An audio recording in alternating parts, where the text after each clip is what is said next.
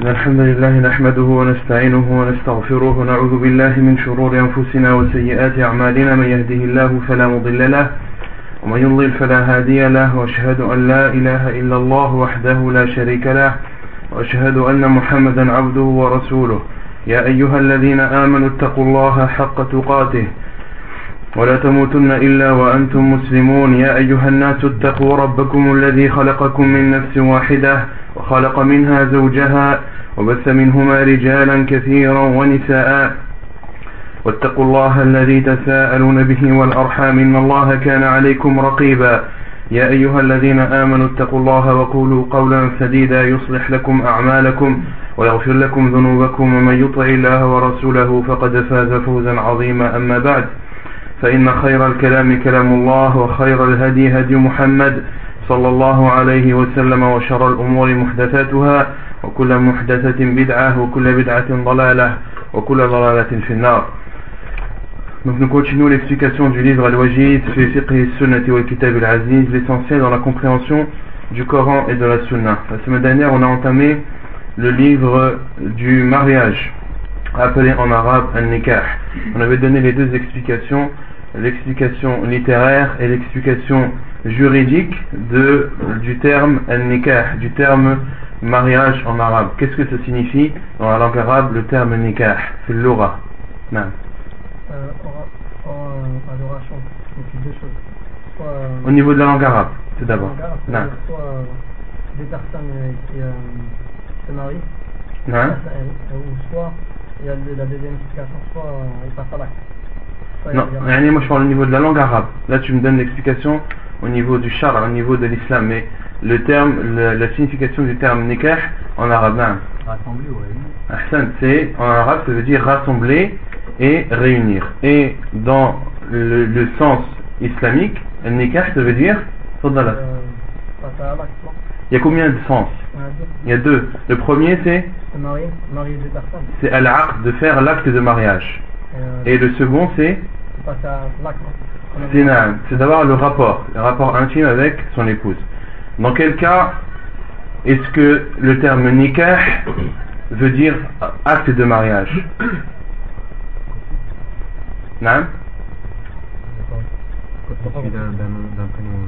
étranger Yani, On a dit qu'il y a deux sens en islam du terme nikah. Il veut dire soit se marier avec quelqu'un, faire l'acte de mariage avec euh, quelqu'un, ou bien d'avoir des rapports avec son épouse. Ce, le terme nikah est, est- est- est dans le Coran a été utilisé dans ces deux sens-là. Dans quel contexte est-ce qu'il est, est-ce qu'il veut dire acte de mariage, et dans quel contexte est-ce qu'il veut dire avoir des rapports intimes? Étrangère,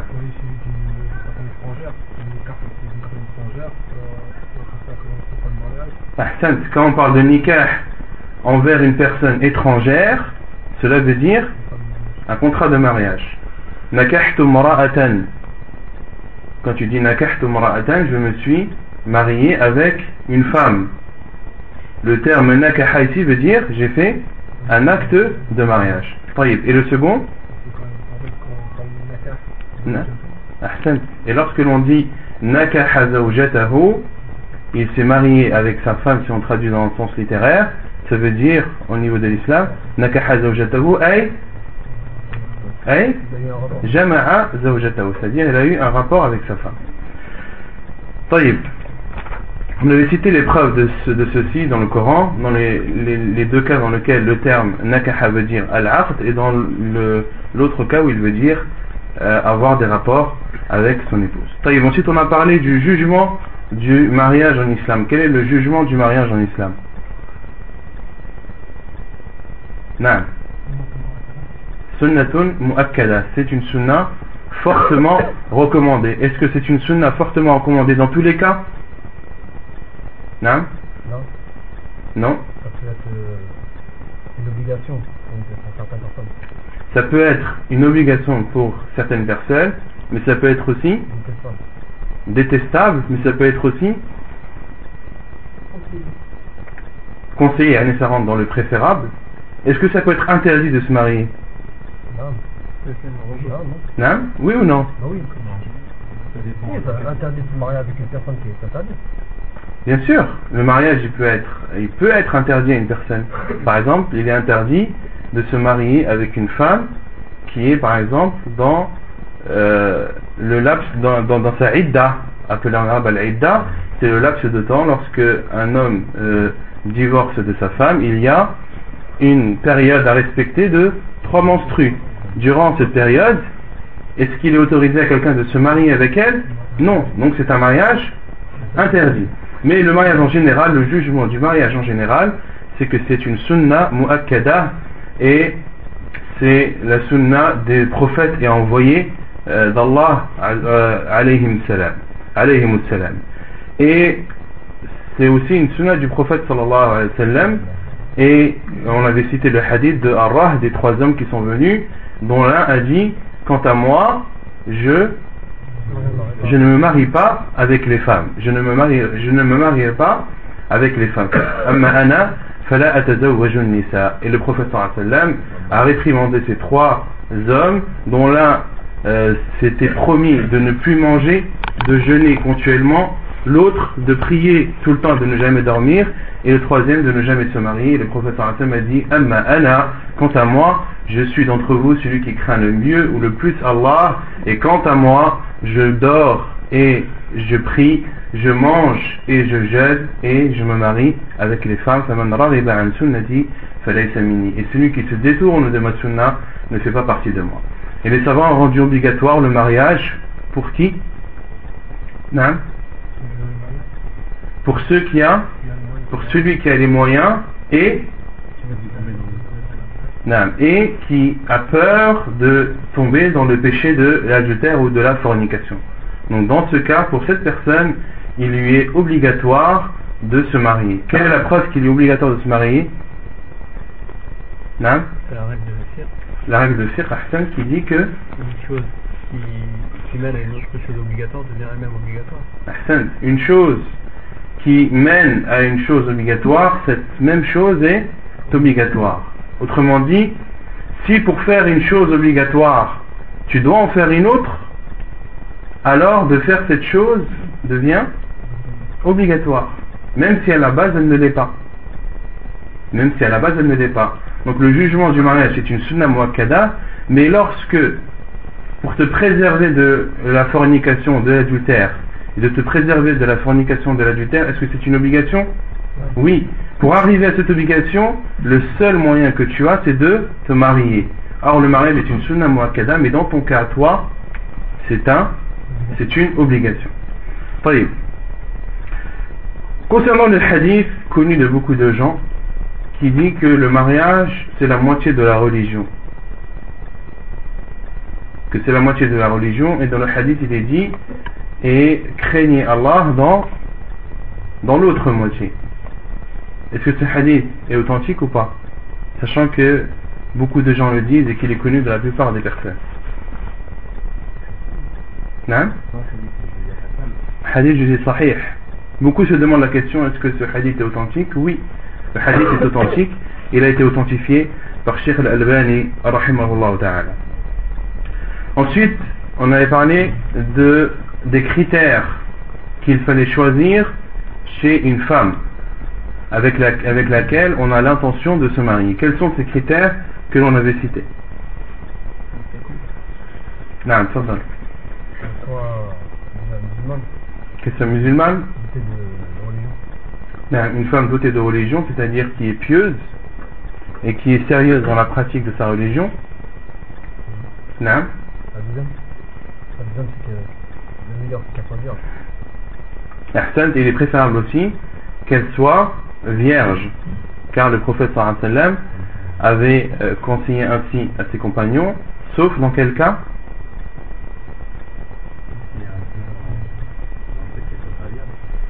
Sauf lorsque le fait de se marier avec une femme qui n'est pas vierge, autrement dit qui a déjà été mariée, et euh, sauf dans, le cas où ceci est mieux pour la personne, comme le hadith qu'on avait cité, où le compagnon du prophète s'était marié avec une femme déjà mariée, pourquoi pour que cette femme puisse éduquer et inculquer les bonnes valeurs à ses sœurs que lui avait laissé son père, rahimahullah.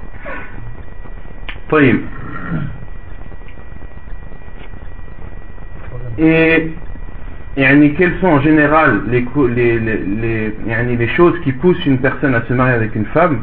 Le professeur Hassan les a cités dans un hadith. Non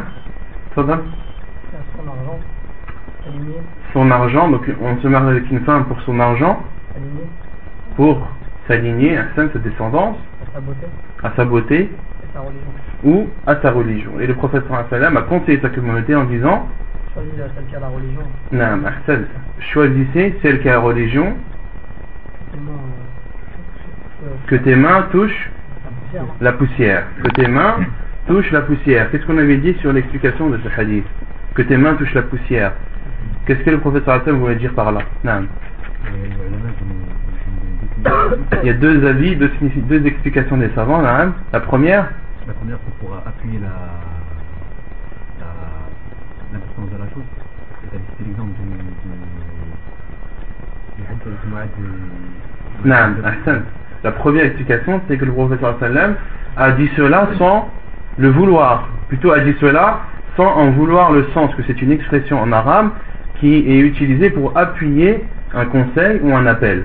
Le professeur sallam a dit que, tes mains touchent le sable sans euh, vouloir ce sens, car c'est une expression qui était utilisée à l'époque pour appuyer la chose, comme le professeur sallam a dit à Mu'ad, lorsqu'il lui a parlé de la langue, il lui a dit Sakilatka ou Mu'ad, que ta mère te perde ou Mu'ad. Et c'est une expression utilisée en arabe qui n'est pas voulue en elle-même, mais dont le but est d'attirer l'attention de la personne. Et la deuxième explication qui est.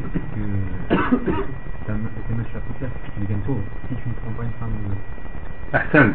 Et la deuxième explication, c'est que tu risques d'être pauvre si de ces quatre caractéristiques, tu ne choisis pas celle qui a la religion. Autrement dit, si tu prends une femme euh, pour autre que sa religion, tu risques de connaître la pauvreté dans ta vie. Ensuite, la troisième caractéristique que doit avoir une femme et que le professeur Hassan nous a conseillé, c'est la femme qui enfante et qui est féconde. Car le professeur Hassan a dit. Mariez-vous avec les femmes douces et les femmes qui sont fécondes. Car je veux être euh, parmi les communautés euh, le jour du jugement celle qui sera la plus nombreuse. Celle qui sera la plus nombreuse. Donc parmi les buts du mariage, il y a le fait pour la personne de se préserver et il y a aussi le fait pour la personne de fonder une famille et d'accroître le nombre des, euh, des serviteurs et de musulmans dans cette communauté. Et concernant les hommes, quelles sont les caractéristiques que doit avoir, euh, que doit rechercher la femme chez un homme avec qui elle veut se marier Non. Non une personne douée de religion, Hassan, et qui a Un bon comportement. Car le prophète Hassan a dit si euh, vient à vous quelqu'un dont vous êtes satisfait de la religion et du comportement, le prophète Hassan a dit mariez-vous ou mariez-le, il la si vous ne faites pas, il risque d'y avoir une grande fitna, une grande turpitude sur terre. Et on avait donné trois exemples ou trois moyens de connaître une personne.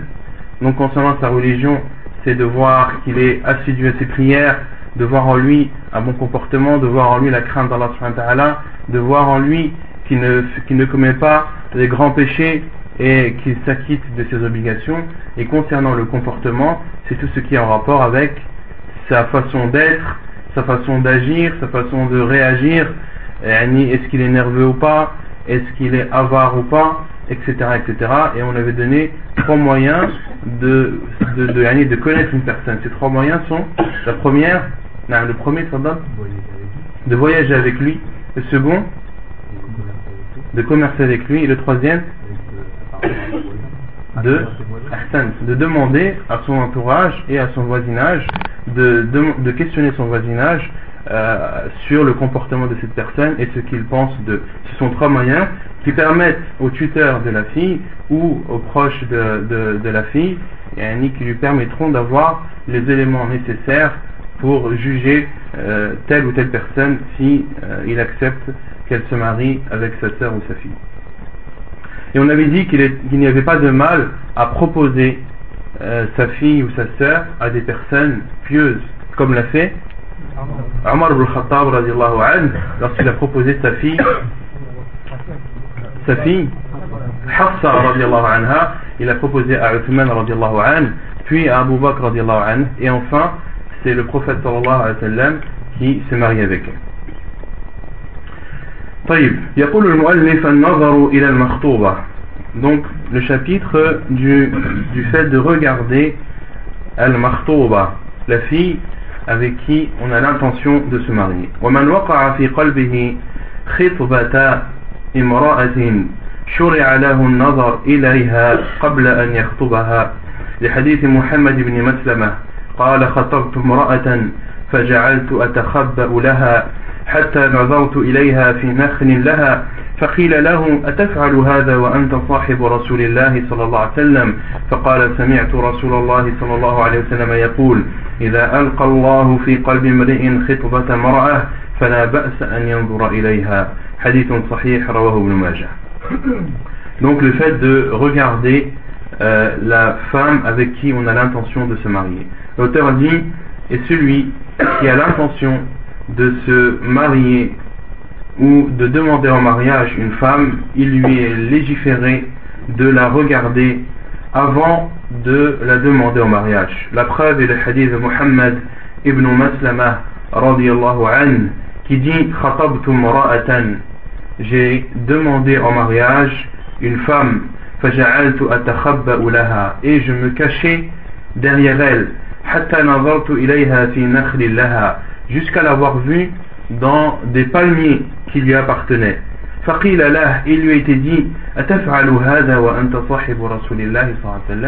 Fais-tu cela alors que tu es un, un compagnon du prophète sallallahu alayhi wa sallam? Autrement dit, n'as-tu pas honte ou fais-tu ce genre de choses en te cachant et espionnant une femme alors que toi tu fais partie des compagnons du prophète sallallahu Et il a répondu, Mohammed ibn Maslama a répondu J'ai entendu le prophète sallallahu alayhi wa sallam dire Lorsqu'Allah met dans ton cœur la volonté, lorsqu'Allah met dans le cœur d'une personne la volonté de demander une femme en mariage, il n'y a pas de mal à ce qu'il la regarde. Hadith authentique rapporté par Ibn Majah. وعن المغيرة بن شعبة وعن المغيرة بن شعبة رضي الله عنه قال أتيت النبي صلى الله عليه وسلم فذكرت له امرأة أخطبها فقال اذهب فانظر إليها فإنه أجدر أن يؤدم بينكما Et selon Al-Mughir ibn Shu'ba radiallahu anhu, il dit Je suis venu vers le prophète sallallahu alayhi wa sallam et je lui ai parlé d'une femme que j'avais l'intention de demander en mariage. فقال اذهب فانظر إليها فإنه أجدر أن يؤدم بينكما va pars et va la voir car cela est plus propice à ce que l'union perdure entre vous car cela sera plus propice à ce que l'union perdure entre vous hadith authentique rapporté par Al-Nasa'i et At-Tirmidhi dans ce hadith il y a l'autorisation à l'homme qui désire demander en mariage une femme de voir d'elle de voir de la regarder et de voir ce qui apparaît d'elle. Et à ce sujet, il y a une divergence des savants. Certains savants disent que lorsque tu vas la voir chez elle, avec la présence de son tuteur, que tu, qu'il t'est autorisé de ne voir d'elle que son visage et ses mains. Et lorsque tu la regardes sans qu'elle ne sache, sans qu'elle en, ait la, la, connaissance, alors il est autorisé de voir ce que tu peux. Alors il est autorisé de voir ce que tu peux. Et d'autres savants ont dit qu'il est autorisé de voir plus que le visage et les mains, même euh, lorsqu'elle en est consciente, même lorsqu'elle en a la connaissance. Et ça, c'est l'avis de Sheikh Al-Albani, et il utilise comme preuve le hadith de Omar ibn Khattab lorsque il est venu demander en mariage une femme, une la fille d'un des compagnons appelé Ali radiallahu anhu. Donc, et parmi leurs preuves, il y a déjà ce hadith que le professeur Hassan m'a dit lorsque Allah met dans le cœur de quelqu'un, d'un homme, la volonté de demander en mariage, il n'y a pas de mal à ce qu'il la regarde. Et le professeur Hassan n'a pas défini ici les limites de ce qu'il avait le droit ou non de regarder. Et il utilise aussi un autre hadith du professeur Hassan lorsque euh, lorsque l'un d'entre vous, comme le professeur Sallam a dit, إذا خطب أحدكم المرأة فإن استطاع أن يرى ما يدعو إلى نكاحها فليفعل. le professeur Sallam a dit dans un autre hadith, authentifié par Sheikh Al-Albani, lorsque l'un d'entre vous veut demander en mariage une femme et qu'il a la possibilité de voir d'elle ce qui lui euh, profitera dans le mariage ou ce qui ce qui l'aidera à prendre sa décision pour le mariage alors qu'il fasse. Alors qu'il fasse et ils utilisent aussi le hadith comme j'ai dit où Omar al-Khattab a demandé en mariage une des filles d'un des compagnons appelé Ali an et euh, Omar al-Khattab a, euh, a découvert le mollet de cette fille. Et elle a dit je n'aurais pas accepté si ce n'était pas Amirul Mu'minin si ce n'était pas si tu n'étais pas le guide des croyants Amirul Mu'minin je n'aurais pas accepté euh, ce genre de geste. Et Omar al-Khattab si il a découvert le mollet de cette fille c'est que cela était autorisé. Omar al-Khattab qui est euh, parmi les compagnons du professeur sallam ou un des à qui le professeur sallam a promis le paradis et c'est de la communauté de Muhammad sallam le troisième le meilleur étant le professeur sallam puis Abu Bakr puis Omar al-Khattab c'est le numéro 3 de la communauté musulmane. Et faisant un geste comme celui-ci venant de sa part ne peut être qu'une preuve que cela est autorisé. Et d'autres savants yani, jugent que euh, ce hadith ou ce atar de Umar al-Khattab n'est pas euh, authentique. Et le considère faible et donc reste sur le fait que l'homme, lorsqu'il demande une femme en mariage, il ne, doit voir d'elle que son visage et ses mains.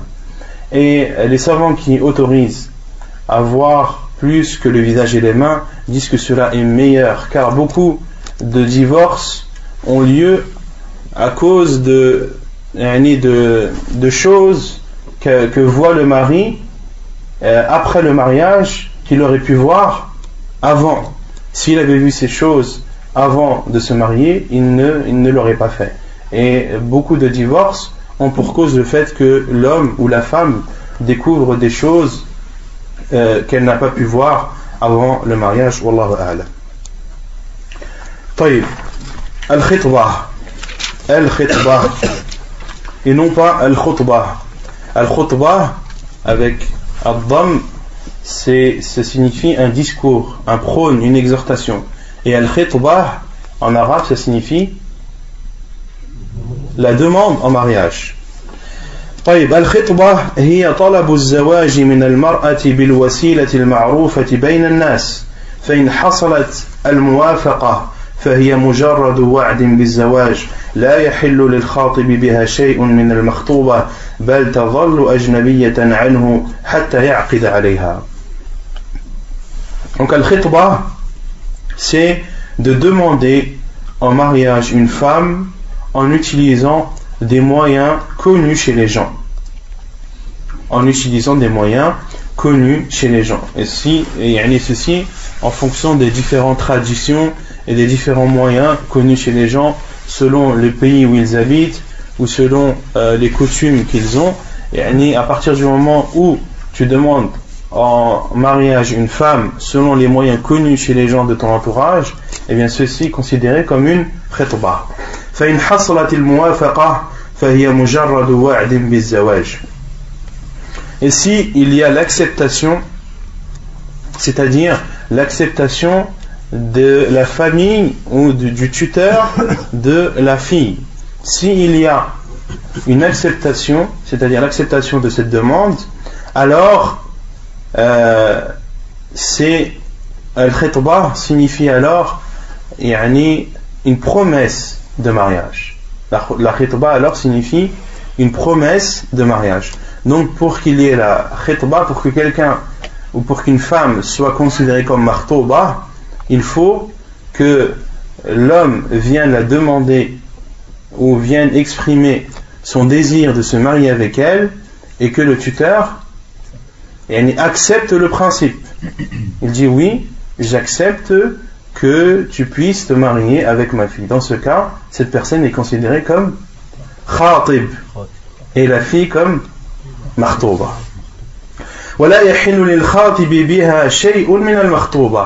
Et le fait qu'il promette ou qu'il prenne l'engagement de se marier avec cette fille ne n'autorise ou ne rend, ne rend en aucun cas cette fille licite pour lui. Au contraire, elle reste étrangère à lui jusqu'à ce qu'il fasse l'acte de mariage avec elle. Donc le fait de demander en mariage une femme et que son tuteur accepte le principe, cela n'est qu'une promesse et en aucun cas cela euh, rend cette femme licite pour toi. Elle reste étrangère. Car beaucoup considèrent que lorsque ils sont fiancés avec quelqu'un, qu'ils la considèrent comme leur femme, qu'ils ont le droit de sortir avec elle, etc., etc. Cela est faux. Cela est faux. Tant qu'il n'y a pas l'acte de mariage, cette femme est étrangère pour toi.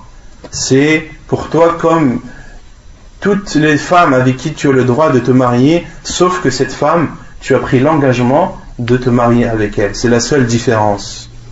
Et cela euh, permet à l'homme, euh, ou interdit à aux autres hommes de demander cette femme en mariage. C'est comme si c'était une réservation.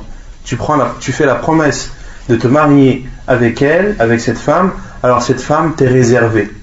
Mais elle reste toujours étrangère à toi. Tu n'as pas le droit de rester tête à tête avec elle Tu n'as pas le droit de sortir avec elle. Tu n'as pas le droit de lui serrer la main, etc. etc. C'est pour toi une femme étrangère avec tous les, avec tous les jugements qui en découlent.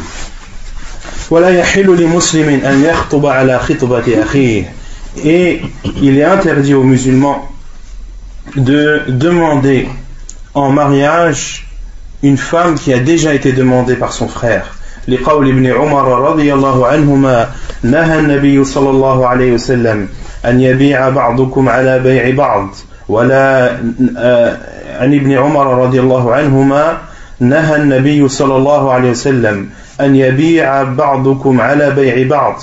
ولا يخطب الرجل على خطبة أخيه حتى يترك الخاطب قبله أو يأذن له الخاطب. حديث صحيح رواه البخاري والنسائي. Donc il est interdit aux musulmans de demander en mariage une femme qui a déjà été demandée par son frère.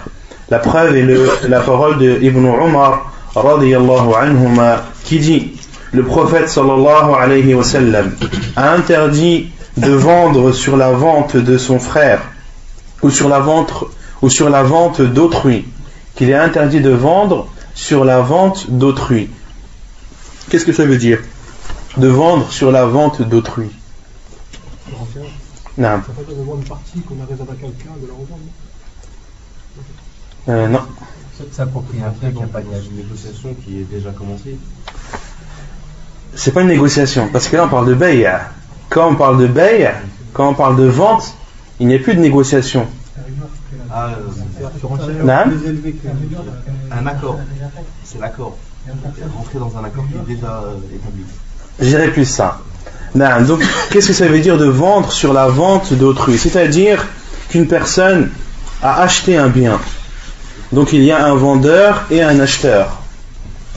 Et le vendeur a donné, euh, par exemple, une période d'essai. Elle dit voilà, je te vends euh, cette chose et euh, il y a une période d'essai, par exemple de deux ou trois jours,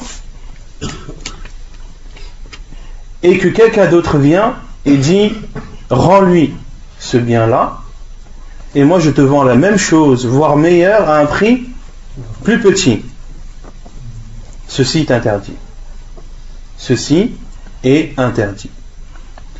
Ou bien, par exemple, d'acheter sur l'achat de son frère. Quelqu'un achète un bien, mais ce bien est toujours chez le vendeur. Et tu vas chez le vendeur, tu lui dis, vends-moi ce bien et je te l'achète plus cher, je te l'achète au prix double. Ceci est interdit. Ni le fait d'acheter, ni le fait d'acheter euh, sur l'achat de son frère est interdit, et le fait de vendre sur la vente de son frère est aussi interdit. Et il est interdit à un homme de demander en mariage une femme qui a déjà été demandée par son frère. Jusqu'à ce que celui qui a demandé en premier délaisse la femme, ou bien que cette personne lui autorise, ou bien que le premier autorise au second. Autrement dit, si toi, tu as l'intention de demander une femme en mariage, et tu as appris que cette femme a déjà été demandée par quelqu'un d'autre, il t'est autorisé d'aller voir cet homme et de dire voilà, j'avais l'intention de me marier avec cette fille, est-ce que tu m'autorises à la demander en mariage? Est-ce que tu acceptes de renoncer à ta demande afin que moi je puisse la, demander en mariage? S'il accepte de bon cœur, cela est autorisé. S'il dit oui, j'ai bien réfléchi, en fin de compte, euh, je ne désire plus me marier avec cette fille, maintenant je t'autorise à aller la demander en mariage. Quand je dis, quand je dis qu'il est autorisé lorsqu'il autorise de bon cœur, de son propre gré, il ne faut pas qu'il le fasse par honte ou de peur de représailles, car certains le font par honte. Par exemple, si c'est son meilleur ami qui vient le voir, il lui dit Est-ce que tu peux me laisser Est-ce que tu m'autorises à demander en mariage cette fille? Et lui, lui dit oui, je t'autorise, mais par honte, car il a honte de refuser à son meilleur ami. Cela n'est pas, pas bon. Car si une autre personne que lui serait venue, qu'est-ce qu'il lui aurait dit? Non. Si c'était une autre personne que son, que son meilleur ami, en aucun cas il n'aurait cédé et n'aurait autorisé euh, qu'on demande un mariage. Dans ce cas, cela n'est pas considéré comme valable. De même, pour celui qui le fait de peur de représailles, comme si c'est une personne violente ou une personne qui a un pouvoir ou qui peut nuire euh, cette personne et il autorise de peur de représailles, de peur qu'il lui fasse du mal ou qu'il lui octroie euh, certains de ses droits.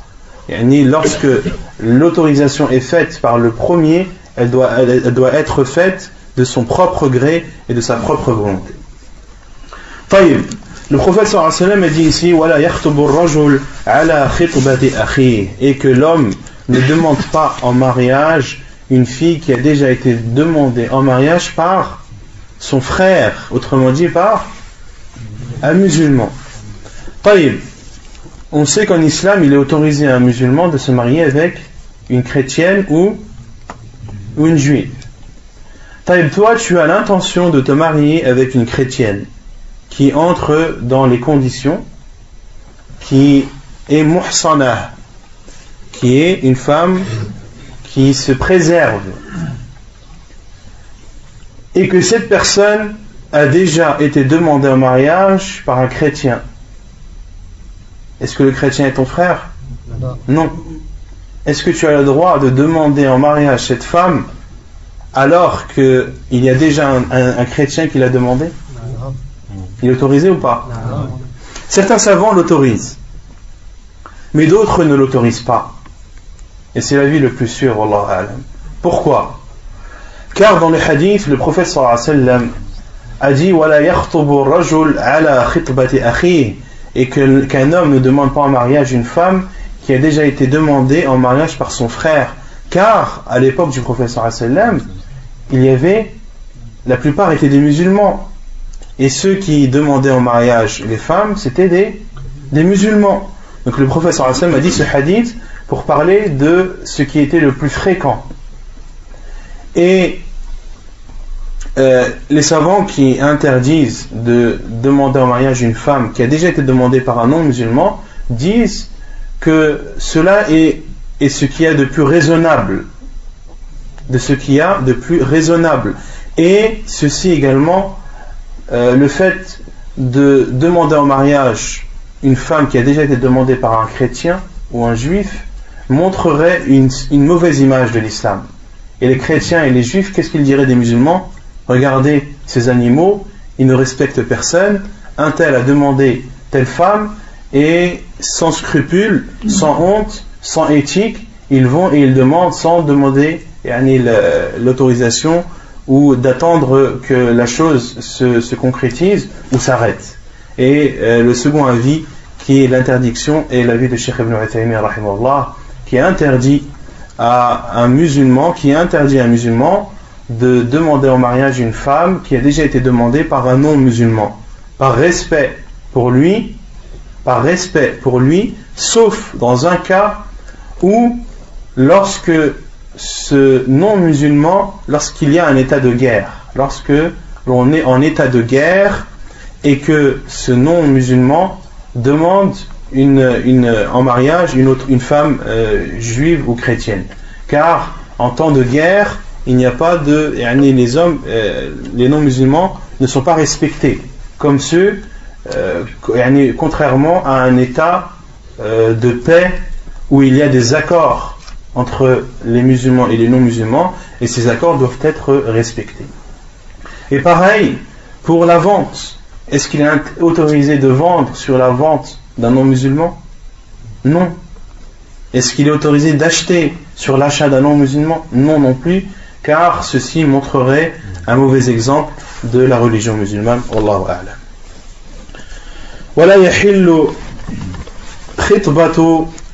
ولا يحل خطبة المعتدة من طلاق رجعي لأنها زوجة et il n'est pas autorisé de demander en mariage une femme qui est dans sa période euh, dans, dans, sa période appelée al-idda min talaqin raj'i d'un divorce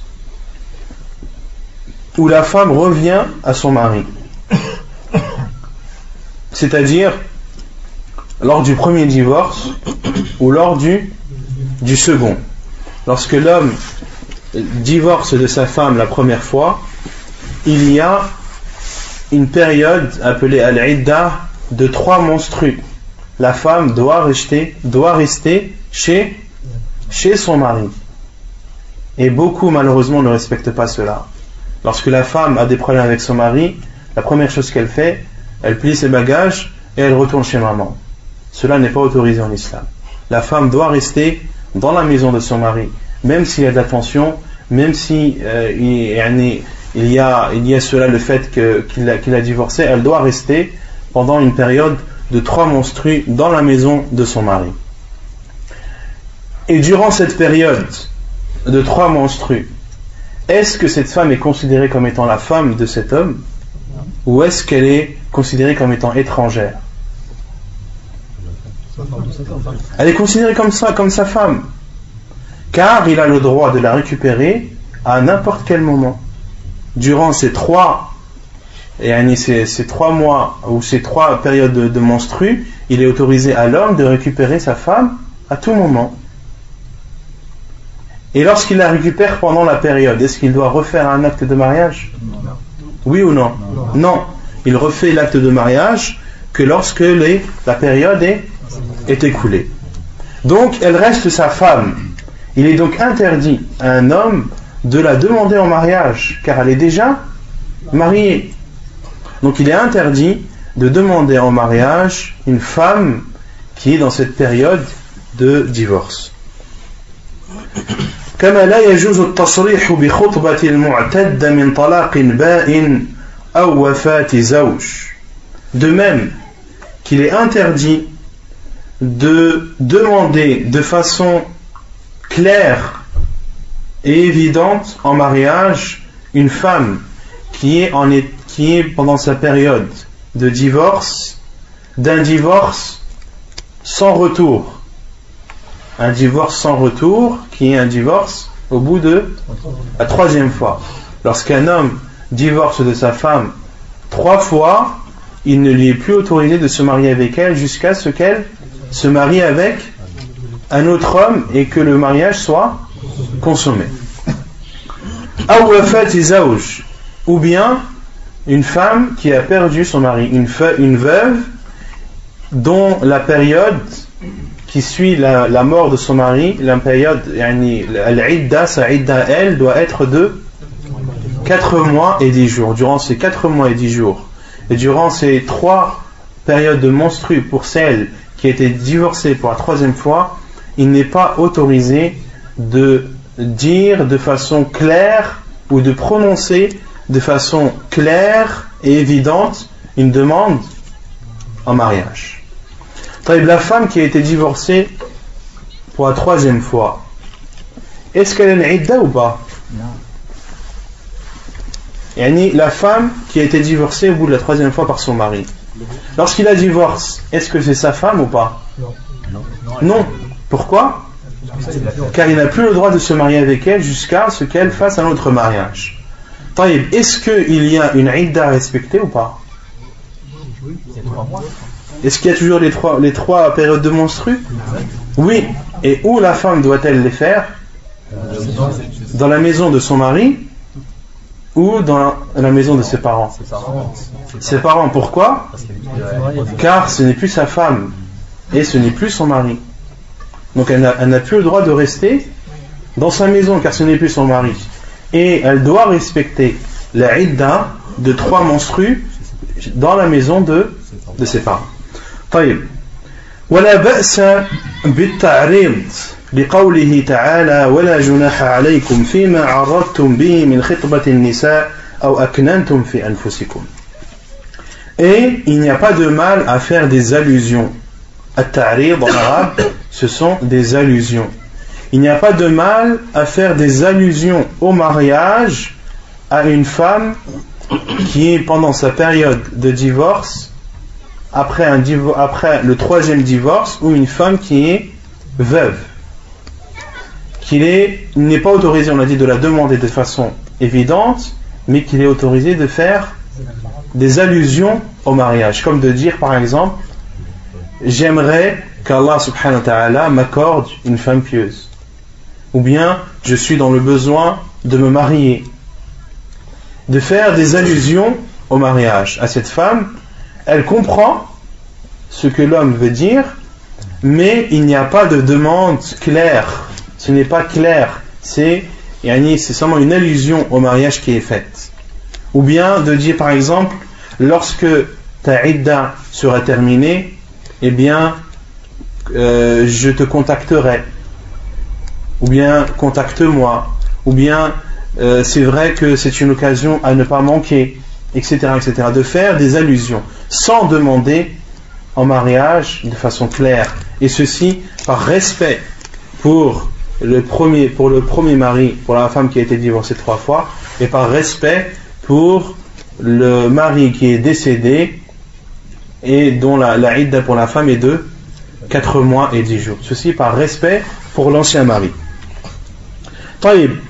Et concernant la femme qui est mu'tadda min talaqin raj'i, celle qui, qui est en train de, de faire sa, sa période de divorce, un divorce avec retour, il est autorisé, est-ce qu'il est autorisé de faire ta'rid, de faire des allusions? Non. non. Il, il n'est ni autorisé de demander de façon claire, ni de, ni de faire des allusions. Car c'est une femme qui est mariée c'est une femme qui reste mariée. La preuve pour les allusions, c'est la parole d'Allah subhanahu wa ta'ala Et on ne vous reprochera pas de faire aux femmes allusion à une proposition de mariage.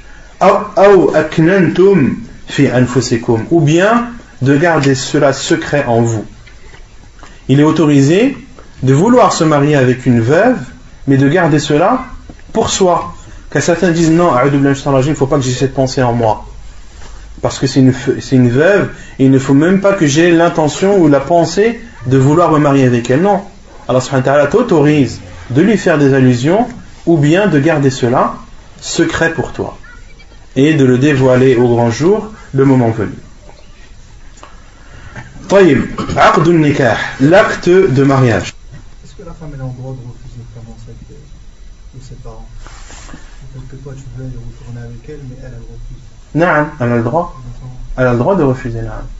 La femme a le droit de refuser de se marier, et, mais si elle refuse, elle doit quand même respecter la période des trois menstrues. C'est ses parents. C'est les parents qui veulent pas. Est-ce qu'elle est, plus dans le, euh, sous la responsabilité de son mari Elle sort de sa responsabilité ou est-ce que... Non. Comme on a dit, elle reste sa femme. Et le prophète Sam a dit Vous êtes tous des bergers et vous êtes tous responsables de votre troupeau. Et le mari, lorsqu'il est marié à une femme, il est responsable de cette femme. Ce n'est plus le père de cette fille, ou son frère, ou son oncle, ou qui que ce soit, qui est responsable de cette femme, mais c'est son mari. Donc, même si euh, son père ou autre refuse qu'elle se marie, qu'elle retourne avec, avec lui, si elle le désire et lui le désire, eh bien elle a le droit de le faire même si. Même si elle a prononcé le divorce. Bah, elle est en période de Idda. Hmm. Si elle est en période de. Ah, si elle sort. Si elle sort, il faut l'accord du wali. Si elle sort, si la, période des, trois menstrues est écoulée, là il faut refaire un acte il faut refaire un acte nouveau avec toutes les conditions de l'acte. C'est-à-dire, l'ijab ou le on va voir justement ça, mais parmi les conditions, c'est que le wali, que le tuteur accepte l'accord du tuteur. Ça c'est obligatoire. طيب عقد النكاح l'acte de mariage وركناه الإيجاب والقبول ويشترط لصحته donc l'acte de mariage quels sont les piliers de l'acte de mariage ils sont au nombre de deux al-ijab wal-qaboul al-ijab c'est le fait que le tuteur de la femme dise à l'homme qui veut se marier Zawashtuka benati je te marie ma fille un tel. Quoi? Al-ijab Al-ijab. Al-ijab si on traduit littéralement c'est le fait de rendre obligatoire. Comme si le wali, le tuteur dit à l'homme qui veut se marier je te marie à ma fille un tel. Fulana. Donc ça c'est al-ijab. Et c'est un pilier. Donc durant l'acte du mariage, le tuteur doit obligatoirement demander cela à l'homme. Soit il lui dit ou nakahtuka. Ou nakahtuka. Qui dans les deux sens veut dire je je te marie à ma fille un. Donc ça c'est un pilier. Si le wali ne dit pas ça, l'acte n'est pas considéré comme valide. Wal qaboul. Est-ce que cela suffit que le tuteur de la femme te dise je te marie à ma fille un tel? Non. La Bouddha min al qaboul. Il faut l'acceptation. Et l'acceptation provient de qui? De, du, du, du mari. L'acceptation provient du mari. Et le mari dit J'accepte le mariage avec ta fille un tel. Donc là, il y a al-ijab, la demande, ou plutôt l'obligation qui est, qui est dite à l'homme qui veut se marier, et l'acceptation de cet homme. Ce sont les deux piliers du mariage. Et il est autorisé au tuteur de léguer quelqu'un. Le mieux, c'est que le tuteur fasse cela de lui-même. Mais il a le droit de léguer quelqu'un. De dire, voilà, je charge telle personne de parler en mon nom. Et de dire à l'homme qui va se marier, je te marie à la fille d'un tel. En son nom. Wal Est-ce qu'il est autorisé à l'homme qui se marie de léguer quelqu'un d'autre? Oui ou non?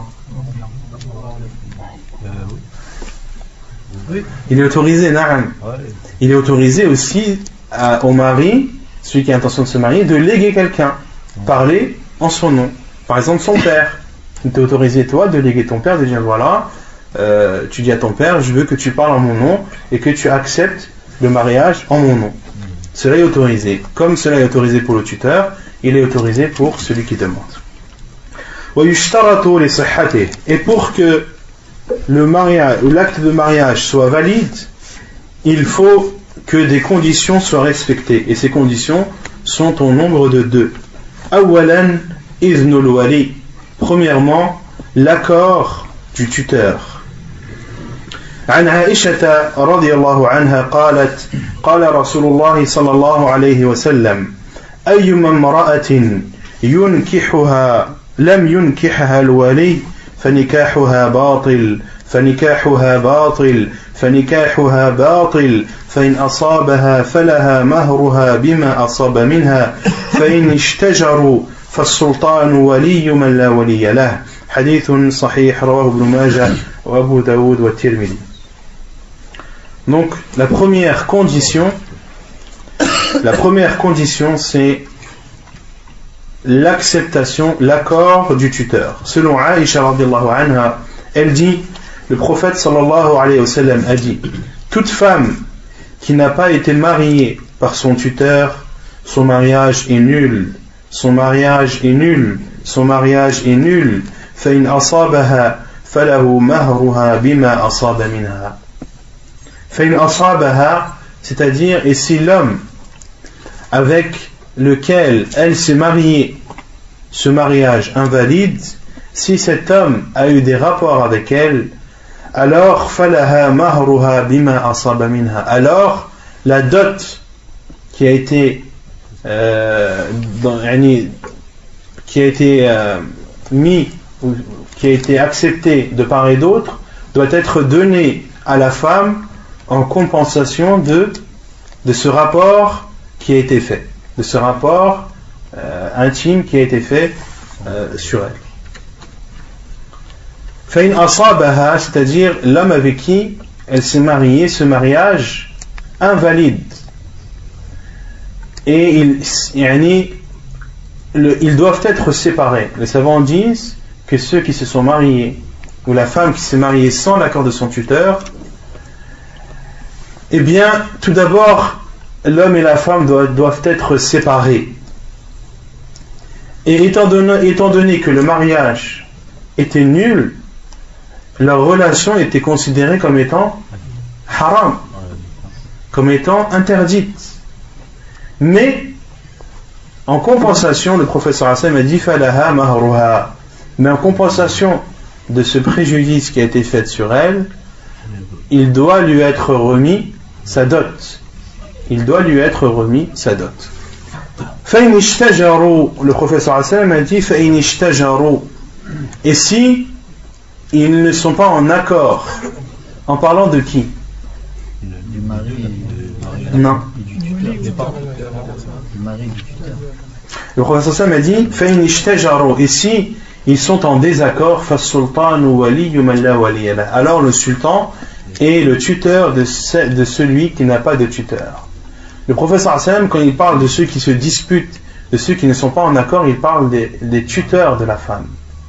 Par exemple, si le père veut marier sa fille, mais l'oncle ne veut pas. Ou que si le père est décédé et que les tuteurs, les frères de la sœur se divisent Certains disent, et l'un d'entre eux dit, je veux la marier à un tel. L'autre dit, je veux la marier à un tel. Et l'autre dit, je, ne veux même pas qu'elle se marie. Il y a un désaccord entre les tuteurs. Le professeur Hassan a dit, lorsqu'il y a un désaccord entre les tuteurs, alors le gouverneur as-sultan wali Alors le gouverneur est le tuteur de celui qui n'en a pas. Lorsqu'il y a une discorde ou une non-entente entre les tuteurs, la, dispute ou le non-accord doit être euh, exposé au gouverneur. Et le gouverneur, c'est ceux qui ont le pouvoir, ceux qui ont, euh, qui ont la possibilité, ceux qui gouvernent l'endroit ou le département ou la ville dans lequel se trouve la dispute. Car le, sultan ici, ce n'est pas le grand gouverneur. Imaginez le, gouverneur musulman d'un pays à qui on doit toujours soumettre des problèmes de mariage. Il s'en sortirait pas. Donc les savants disent le sultan, celui qui a le pouvoir ou celui qui gouverne l'endroit où se trouve la discorde et la non-entente. Et là, c'est au gouverneur de juger, de dire voilà, je désigne un tel comme son tuteur, je désigne tel frère pour son tuteur. Et c'est lui, et cette décision devra être prise selon son avis à lui. Ou bien, le gouverneur peut dire je, je, me considère moi comme wali. C'est moi le tuteur de cette femme et je, à ce qu'elle se marie avec un tel. Et les savants disent qu'en cas de dispute et de discorde, les, tuteurs ne sont plus tuteurs. Les tuteurs ne sont plus tuteurs et la tutelle du gouverneur passe au-dessus d'eux. Et la tutelle du gouverneur passe au-dessus d'eux. De même, pour celui qui refuse, ou si la femme a un seul tuteur qui refuse de marier sa fille, dit non, ma fille ne se mariera jamais. Ou ma fille ne se mariera jamais avec un musulman, etc. etc. Des tuteurs comme cela, leur tutelle est, enlevée d'eux. Leur tutelle est octroyée d'eux et euh, celui qui est tuteur de la femme dans ce cas, c'est le gouverneur. Car une femme ne peut pas être laissée comme ça entre deux situations. On ne peut pas interdire à une femme de se marier. Ce n'est pas logique et ce n'est pas raisonnable du tout. Une femme doit pouvoir se marier. Et s'il y a des choses ou des actes ou des personnes qui sont un, obstacle à son mariage et qui sont considérés comme ses tuteurs, alors la tutelle de ces personnes doit être enlevée. Si, bien sûr, ce qui pousse le tuteur à ne pas marier sa fille n'est pas légitime. Mais si c'est légitime, alors il reste son tuteur. D'accord? Si par exemple, le, le, le, tuteur de la femme dit non, je ne, veux, je ne veux pas que tu te maries avec cet homme car il ne fait pas la prière. Est-ce que c'est légitime ou pas Oui. Donc sa tutelle reste car cet homme ou ce père veut le bien pour sa fille. Et il veut pour elle qu'elle se marie avec un homme pieux et pour qu'elle pour qu'elle puisse euh, vivre pleinement sa foi. Mais là on parle de ceux qui refusent de marier leur fille en voulant les offenser et leur faire du mal.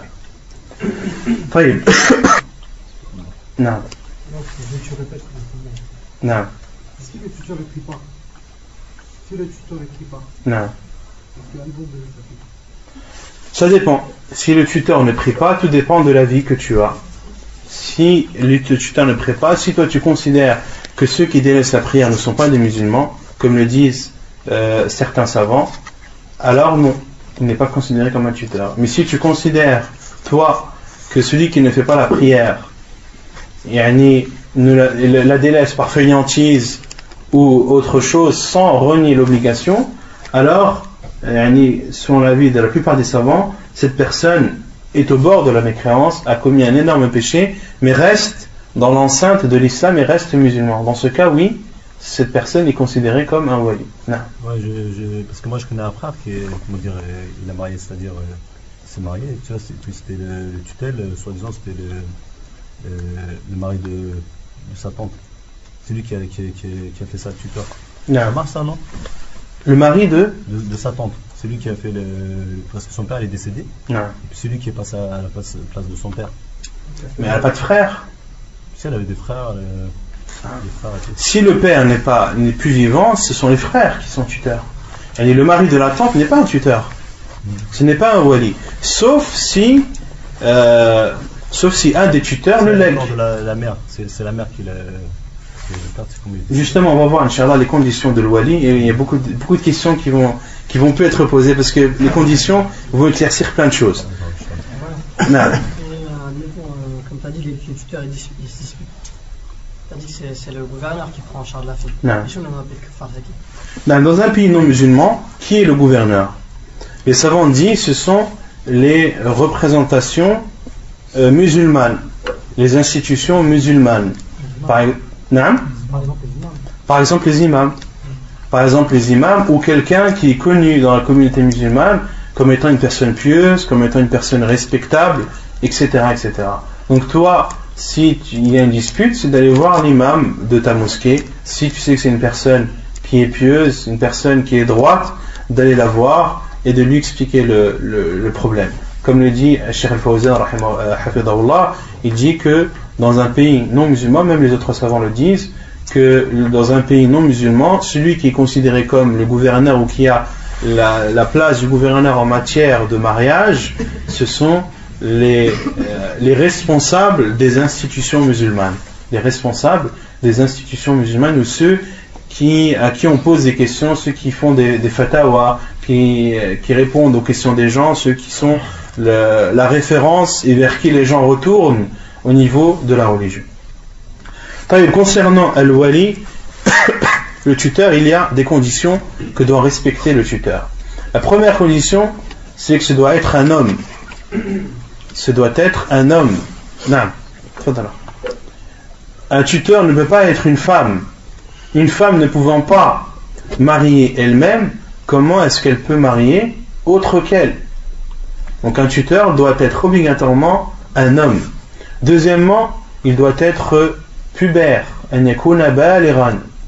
Il doit être pubère. Et il doit avoir la raison. En aucun cas, un tuteur, euh, un, un majnoun peut être tuteur. Celui qui perd la raison, celui qui n'a plus sa raison, ne peut pas être un tuteur. Et il doit être rashidan. Il doit être droit. Droit en matière de, du bien qu'il veut pour sa fille. Ce doit, doit être quelqu'un qui veut le bien pour la femme. Ce, pas ce ne doit pas être quelqu'un qui se moque de l'avenir de sa fille et et qui s'en fiche de la personne avec, avec qui elle va se marier. Non, ce doit être une personne qui doit regarder l'homme qui vient demander sa fille ou la femme qui est sous sa tutelle, de voir si c'est une personne qui pourra bien s'occuper de sa fille, qui pourra subvenir à ses besoins, qui ne l'offensera pas, etc., etc. Car pourquoi est-ce que l'islam demande l'accord du tuteur? Car la femme, en général, peut être amené à suivre, à suivre des passions, ou des fois à être naïve, un homme peut très bien venir à elle, se montrant comme le plus pieux des hommes, comme le plus riche des hommes, comme le plus doux des hommes, alors que c'est le plus pervers des hommes, le plus dur et le plus, le plus horrible des hommes. Il peut très bien montrer une image de lui, une image qu'il n'est pas du tout, et la femme peut tomber dans ce piège et croire cet homme. Et le fait que l'islam vienne et donne parmi les conditions du mariage et l'accord du tuteur, c'est que cet homme ou que le tuteur regarde cet homme, voit cet homme avec la vision d'un homme, en connaissant les vices des hommes, en connaissant les mensonges des hommes, en connaissant, ayant un, ayant un passé, ayant de l'expérience dans ce domaine, Ceci permet de préserver la femme de ces charlatans. Et la cinquième condition, c'est que le wali doit être de la même religion que la fille. Que le wali doit être de la même religion que la fille. Lorsque la fille est musulmane, son tuteur doit être musulman. Car le professeur Hassan a dit La wilayata les kafirs, il n'y a pas de tutelle pour un non-musulman. C'est-à-dire, il n'y a pas de tutelle pour un non-musulman envers un musulman. Mais lorsque la femme n'est pas musulmane, lorsque tu veux te marier avec une femme qui est chrétienne ou juive, eh bien demande, demande-la en mariage à son père qui est chrétien ou à son père qui est juif. Car elle est juive. Donc, son tuteur est, juif. Elle est chrétienne, donc son tuteur est chrétien. Donc les savants disent que le tuteur doit être de la même religion que la fille qui est sous sa tutelle. طيب نعم Si c'est une fille convertie, qui c'est son wali si c'est une femme convertie et que tous les membres de sa famille ne sont pas musulmans, alors le professeur Hassan m'a dit Fas-sultanu waliyu man la waliya. le professeur Hassan m'a dit dans le hadith qu'on a vu précédemment le gouverneur est le tuteur de celui qui n'a pas de, de tuteur. Donc la sœur qui, qui s'est convertie à l'islam, la femme qui s'est convertie à l'islam, qui n'a pas de tuteur, elle doit prendre parmi euh, les institutions musulmanes des représentants ou des personnes qui sont considérées comme respectables, pieuses et droites chez les musulmans. Wallahu. ثانيا حضور الشهود عن عائشة قالت قال رسول الله صلى الله عليه وسلم لا نكاح إلا بولي وشاهدي عدل حديث صحيح رواه البيهقي وابن حبان Allah. Deuxièmement, la présence de témoins. Selon Aïcha radiallahu anha, قالت, elle a dit, le prophète sallallahu alayhi wa sallam a dit, la nikaha illa wa. Point de mariage sans l'accord du tuteur et la présence de deux témoins justes. Tel concernant, wali, concernant l'accord du tuteur. On a cité le hadith du professeur Hassan qui prouve que c'est obligatoire, mais il y a aussi des versets du Coran qui nous prouvent qu'il doit y avoir l'accord du tuteur pour qu'une femme puisse se marier. Qui connaît la preuve dans le Coran?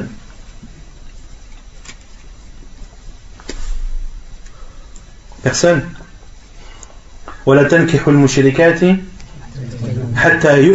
Et ne vous mariez pas avec des polythéistes, des femmes polythéistes, jusqu'à ce qu'elles croient.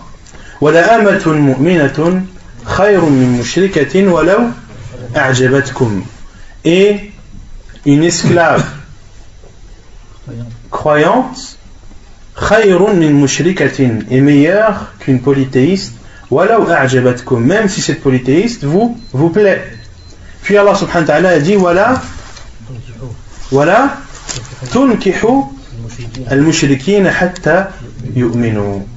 Dans le, premier verset, Allah subhanahu wa ta'ala dit voilà tankihu al-mushrikat. Ne vous mariez pas avec les polythéistes. Et dans le second verset, Allah dit Autrement dit, ne mariez pas les non-musulmans jusqu'à ce qu'ils croient. Ne mariez pas. Allah il parle à qui? Au tuteur des femmes en disant ne mariez pas les femmes. Il n'a pas dit aux femmes ne, ne vous mariez pas avec les politesses. Il a dit voilà tunkihu. Il n'a pas dit voilà tankihu. Voilà tunkihu al-mushrikina. Et euh, sur le tas, euh, comme, le dit, comme le disent les savants, et parmi eux, Shir Sa'di dans son tafsir, il dit il y a dans cette dhamma une preuve que le wali est, un, est une condition du mariage. Que le tuteur est une condition du mariage, car Allah dit ne mariez pas, ô vous les tuteurs, ne mariez pas les femmes qui sont sous votre tutelle à des non-musulmans jusqu'à ce qu'ils croient. Jusqu'à ce qu'ils croient. Donc la deuxième condition, la deuxième condition pour le mariage, c'est la présence de deux tuteurs, car le professeur, le deux, de deux témoins, pardon, car le professeur Hassan a dit point de mariage sauf avec l'accord du tuteur, sans l'accord du tuteur et sans la présence de deux témoins justes. Et le professeur Hassan a dit deux témoins justes. Et concernant le témoin, il y a trois conditions qui doivent être réunies. La première, qu'ils doivent être on va voir après. La première, c'est qu'ils doivent être au nombre de deux au minimum. Deux ou plus. Car le professeur, car le professeur Hassan a dit Wa shahiday. Et deux témoins. Donc ils doivent être au minimum de deux. La deuxième condition, c'est qu'ils doivent être des hommes. Ils doivent être des hommes. S'il n'y a pas d'homme, est-ce qu'il est autorisé qu'un homme on, a, sait en islam que le témoignage d'un homme vaut le témoignage de deux femmes. Est-ce qu'il est autorisé lors de l'acte de mariage qu'un homme soit présent et que deux femmes soient présentes Non. Tu dirais oui. Taïb, s'il y a quatre femmes, c'est autorisé? Moi je dirais oui. Tu dis oui. Je me base par rapport au verset coranique quand Allah il dit euh, et si vous euh, si vous faites une transaction, euh, vous prêtez de l'argent. Ouais, mais Allah, lorsqu'il parle de, de, ce, genre de témoignage, il parle de quoi Ouais, mais là, les transactions, sont moins importantes que, que, le zawaj. Non. Comme le zawaj est plus important, ça, ça, ça. Un nabi sallallahu dit « Wa shahiday adlin ». Allah subhanahu wa ta'ala, dans le Coran, il a donné un choix فإن لم يكونا رجلين فرجل وامرأتان ممن ترضون من الشهداء Allah subhanahu wa ta'ala a donné le choix s'il n'y a pas deux hommes, alors un homme et, et deux femmes. طيب, mais dans ce hadith, le professeur sallam a dit لا نكاح إلا بولي وشاهدي عدل. Et shahiday, ça signifie deux témoins en arabe qui sont qui sont des hommes et pas des femmes. Est-ce que le professeur Hassan a dit Fa'ilam yakuna shahidei Non. Donc, on reste sur la condition qu'a fixée le professeur Hassan, qui est que les deux témoins doivent être des hommes. Et celui qui, euh, qui, qui, euh, qui, attesterait le contraire en disant qu'il est autorisé aux femmes, qu'il rapporte la preuve. Le hadith du professeur Hassan est clair en stipulant deux hommes. Donc, les conditions des témoins, ils doivent être au minimum de deux et plus, et ou plus, et la deuxième condition, c'est qu'ils doivent être des hommes et non des femmes.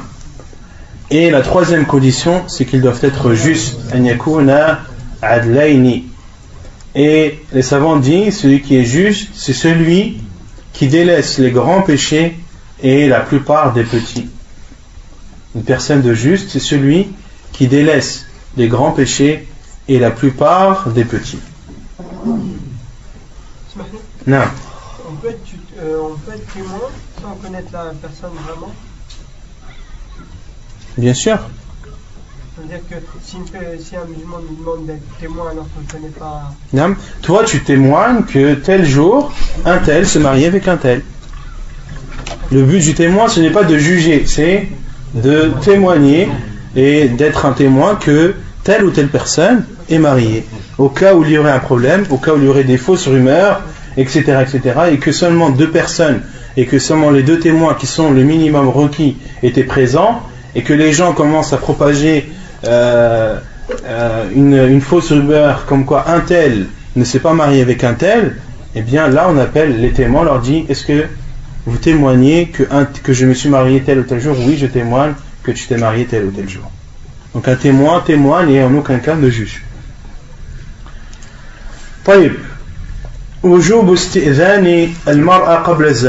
L'obligation de demander la permission à la femme avant le mariage. Obligation de demander la permission. Qui doit demander la permission?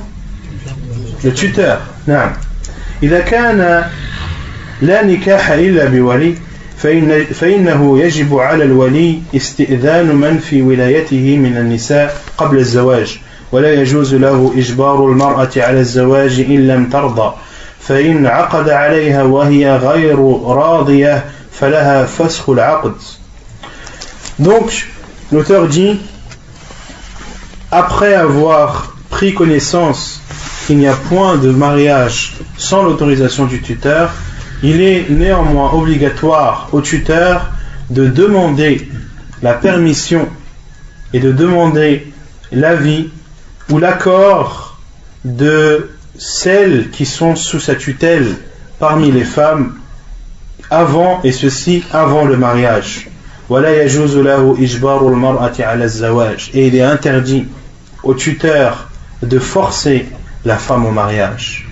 Donc l'islam nous interdit, interdit au tuteur, quel que soit le tuteur, de, de forcer sa fille ou sa sœur ou les femmes qui sont sous sa tutelle, il lui est interdit de la forcer au mariage. Et ceci répond à, à des ambiguïtés que propagent les non-musulmans sur, sur notre noble religion, en disant, regardez le nombre de mariages forcés qu'il y a dans les pays musulmans. Regardez, en France, il y a de plus en plus de musulmans et on constate par la même occasion qu'il y a de plus en plus de mariages forcés.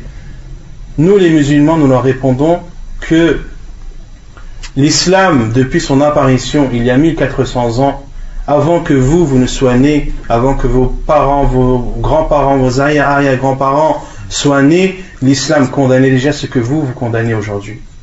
L'islam interdit au tuteur de forcer sa fille ou sa, ou ou sœur ou autre au mariage. Cela est interdit. Et plus que l'interdiction, l'auteur dit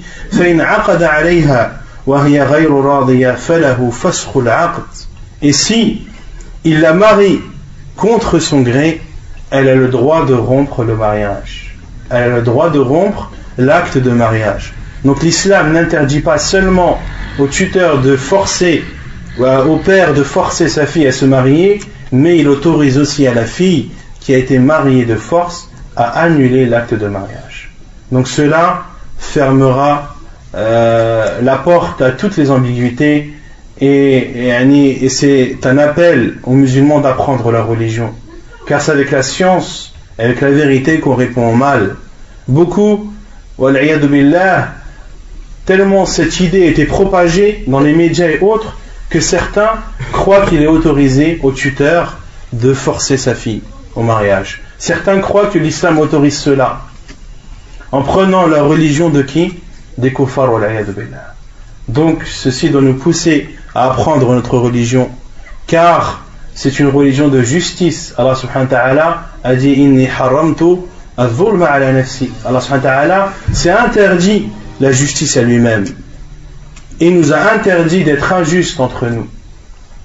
Donc apprenons notre religion et apprenons la science, car la science est une lumière qui nous permettra de répondre et euh, d'enlever les ténèbres de l'ignorance et de la mécréance. عن ابي هريره رضي الله عنه ان النبي صلى الله عليه وسلم قال لا تنكح الايم حتى تستامر ولا تنكح البكر حتى تستأذن. قالوا يا رسول الله وكيف إذنها؟ قال أن تسكت. حديث متفق عليه. سنة أبو هريرة رضي الله عنه. للقفات صلى الله عليه وسلم دي La femme qui a déjà été mariée ne doit être mariée que lorsqu'elle en donnera l'ordre, jusqu'à ce qu'on lui demande. La permission ou qu'elle, elle, en donne l'autorisation. Et on ne doit pas marier la fille vierge jusqu'à ce qu'on lui demande son avis.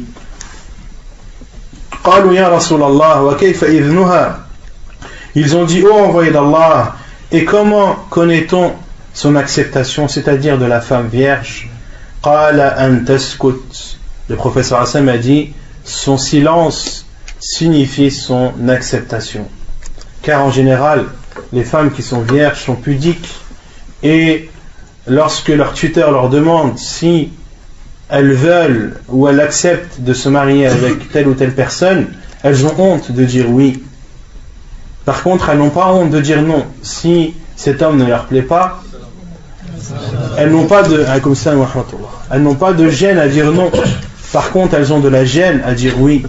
Ainsi, le professeur Hassan a dit son silence, le fait qu'elles ne disent pas non, qu'elles se taisent, est une preuve, est une preuve pour le tuteur que cette fille qui est vierge accepte de se marier. وعن خنساء بنت خدام الأنصارية أن أباها زوجها وهي سيب فكرهت ذلك فأتت رسول الله صلى الله عليه وسلم فرد نكاحها Et selon Khansa bint Khidam al-Ansariya qui dit que son père l'a mariée alors qu'elle était qu'elle était déjà mariée. Et qu'elle avait déjà divorcé. Et elle a détesté cela. Elle a détesté que son père la marie sans son accord et sans lui demander son avis. فكره ذلك et détestant cela, cela ne lui plaisant pas, qu'est-ce qu'elle a fait Elle est partie voir le prophète sallallahu alayhi wa sallam. فَرَدَّ نِكَاحُهَا Et le prophète sallallahu alayhi wa sallam a rompu ce mariage.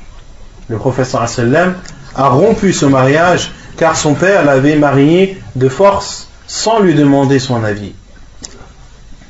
وعن ابن عباس أن جارية بكرا أتت النبي صلى الله عليه وسلم فذكرت له أن أباها زوجها وهي كارهة فخيرها النبي صلى الله عليه وسلم. يسوع عبد الله بن عباس qu'une فام une fille vierge est venue vers le prophète صلى الله عليه وسلم et lui a informé que son père l'avait mariée alors qu'elle ne voulait pas Et le professeur lui a donné le choix, lui a donné le choix soit de rester ou soit de partir, soit de continuer euh, et de garder ce mariage, ou bien alors de se retirer et de rendre ce mariage nul. Donc, ces, hadiths sont des preuves évidentes qu'il est interdit au tuteur de forcer sa fille au mariage, qu'il est interdit au tuteur de marier qu'il interdit au père de marier sa fille sans lui demander son avis et qu'il est autorisé à la femme qui a été mariée de force de rompre l'acte de mariage comme l'a fait le professeur sallam à plusieurs reprises. طيب ونكتفي بهذا القدر فسبحانك اللهم وبحمدك أشهد أن لا إله إلا أنت أستغفرك وأتوب إليك